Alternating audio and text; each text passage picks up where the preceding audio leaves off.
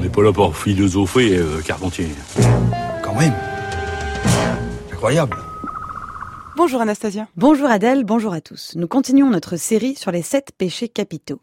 Hier la luxure, aujourd'hui la colère. Veux pas rivaliser, on va te dévaliser, man. Te dédéraciner, te décalciner, ok. Un bon joint du 9-2, direct ma libido est brusqué. Je compose un numéro, glisse entre une paire de cuisses musclées. Ici on est tranquille, loin de tout parasite. Baby, fais-moi la bise, puis suce-moi la bite. Ok, je suis vulgaire, les bourges en chopent des ulcères. Quand ils écoutent, ce qui sort de ma bouche, c'est le son dangereux du terre-terre. Selon à fond, intérieur cuir noir, boîte séquentielle. Pour écrire, il me faut du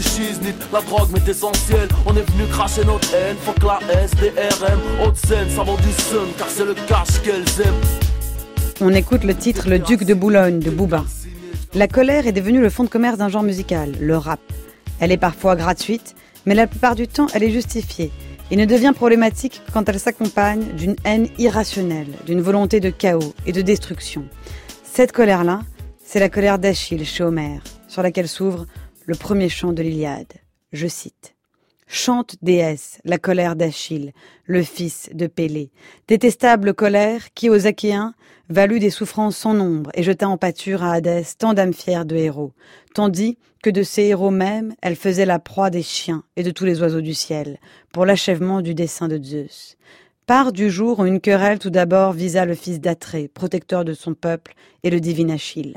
Le mot, en grec, est ménis, terme normalement exclusivement employé pour qualifier une colère divine, funeste et dangereuse. Achille est le seul mortel à qui s'applique ce terme dans tout le corpus homérique.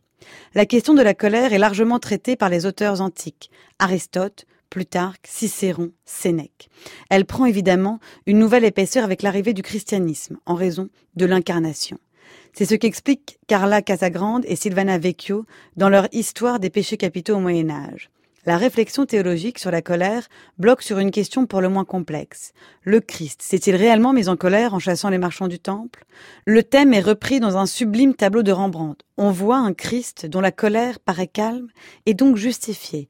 C'est le triomphe de la saine colère de Dieu, celle qui rappelle à la vérité et à l'ordre. En effet, les pères de l'Église jugent la colère divine comme une manifestation de la haute justice et non comme un trouble passionnel. Lactance se situe à part, en considérant que l'interdiction porte sur l'irascibilité permanente et non sur la colère. Pour Grégoire le Grand, la colère reste juste, si elle est subordonnée à la raison. Toute la différence entre la colère de Dieu et la colère des hommes tient à ce que la première est un acte de volonté, tandis que la seconde est un acte de passion, où la volonté est soumise à l'ubris, à l'excès.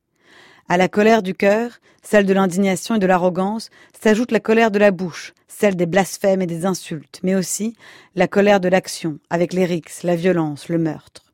Pour les pères de l'Église encore, la colère a un pouvoir perturbateur, physiquement visible. C'est ce qu'on se dit en regardant le tableau d'Egon Schiele, la colère qui gronde. L'homme est déformé par la colère qui le démange, et son regard trahit l'éclosion d'une folie intérieure que rien ne pourrait calmer. Quand on pense à la colère de la bouche, impossible de ne pas évoquer une Madeleine, cette scène mythique du film Nos jours heureux, qui montre l'animatrice Caroline, jouée par Joséphine Demeaux, péter un câble, comme disent les jeunes, face à un enfant particulièrement difficile. Écoute Benoît, les piscines c'est pour les enfants. Normalement tu devrais aimer aller à la piscine. Tu comprends? Mais tu sais ce que t'es? T'es le roi des cons au pays des emmerdeurs. Hein, un, petit, con, casse-couille, qui prend la tête, d'accord? Hein? Un espèce de petit enculé de merdeux qui chiale sa race toute la journée Voilà ce que t'es Connard Connard Connard Petit enculé de merde Effet comique garanti, en raison évidemment de la disproportion de la réaction par rapport à la situation. C'est bien cet excès pourtant qu'il faut fuir, par le détachement, selon Sénèque, l'introspection, selon Grégoire le Grand, car s'il y a des colères légitimes, celles qui ne le sont pas sont créatrices de chaos. Elles perturbent l'ordre du monde et déstabilisent les nations. Merci beaucoup Anastasia, votre chronique est à réécouter en ligne sur le site du journal de la philo.